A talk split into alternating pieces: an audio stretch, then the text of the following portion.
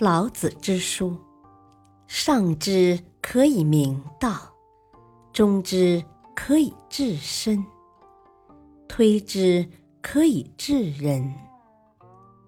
不读《道德经》，不懂中国文化，不知人生真谛。《道德经》的人生智慧。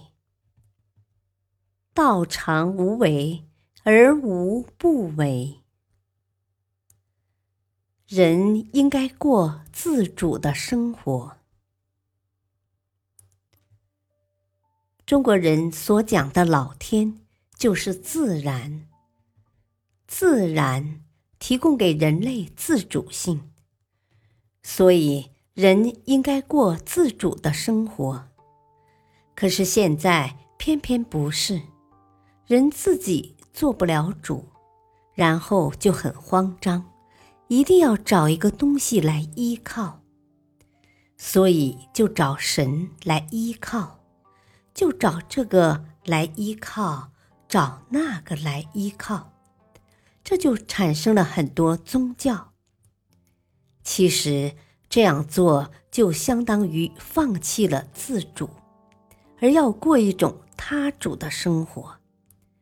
他主就是找别人来替自己做主，一定要找一个主宰才心安。这样的人很多，当然我们也不能怪他们，因为道始终跟着每一个人，而且道是很宽广的，它里面有很大的弹性，很多的选择。道给你自主，让你自己去选择。至于你要不要自主，他没有意见。很多人不相信那种看不见、摸不着的东西，认为一定要看得见才可靠，所以就弄出很多所谓的偶像。就是我把自己交给你，你来主宰我。我天天向你祈祷，就心安了。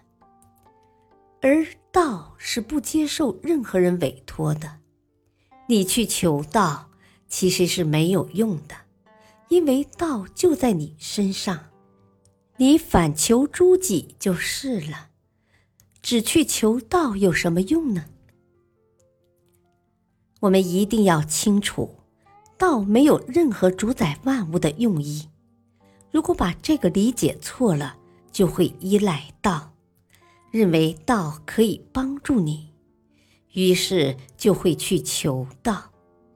但是到头来，道不照顾你，你怎么办呢？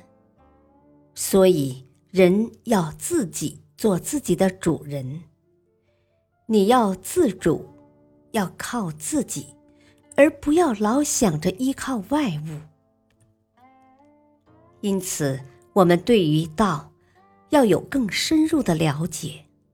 道是顺应自然的，所以人也应该顺应自然，不要老是想着跟大自然对抗，不要老以为人定胜天，这都是不正确的。